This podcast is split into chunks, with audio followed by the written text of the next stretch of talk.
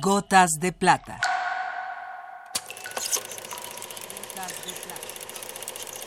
El cine en dosis homeopáticas.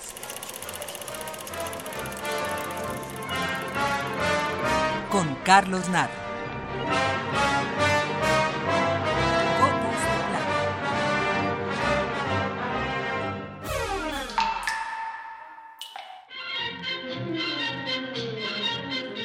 Charles Chaplin se forma como actor en su Inglaterra natal y directamente en los espectáculos populares en la compañía de la que su madre era parte. Chaplin es un extraordinario comediante con un dominio extraordinario de su cuerpo, dominio en el que basa la construcción de muchos de sus gags que no podrían haber sido ejecutados por prácticamente ningún otro actor.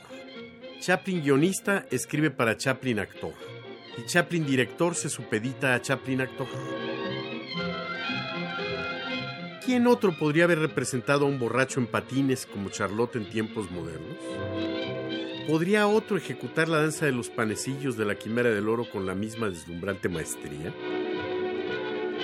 En el caso de Chaplin, las secuencias memorables son innumerables, y a pesar del paso del tiempo, nada puede con ellas. Conservan su frescura, su belleza y su insolencia. Continúan vigentes y poderosas, actuales.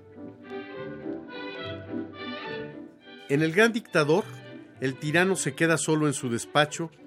Instantes antes, el general que comanda sus ejércitos le ha hablado de la posibilidad de apoderarse del mundo.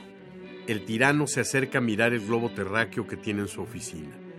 Lo toma entre sus manos y lo arroja hacia arriba, iniciando un juego en el que lo golpeará con manos, hombros, cabeza, pies y caderas. Se recuesta en el escritorio donde continúa su juego.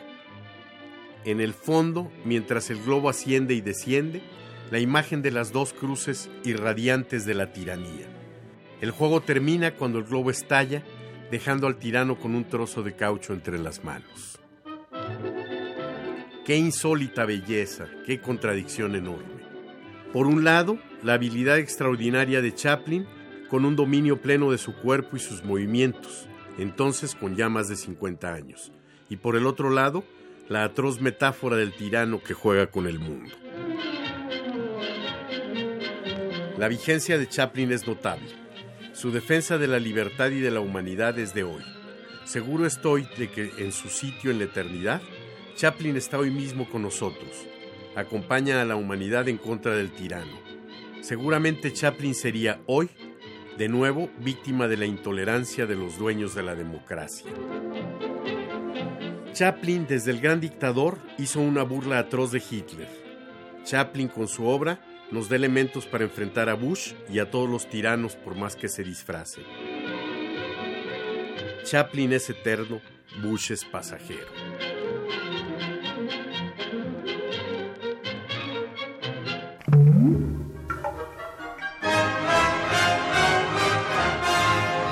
Hasta aquí la dosis de hoy.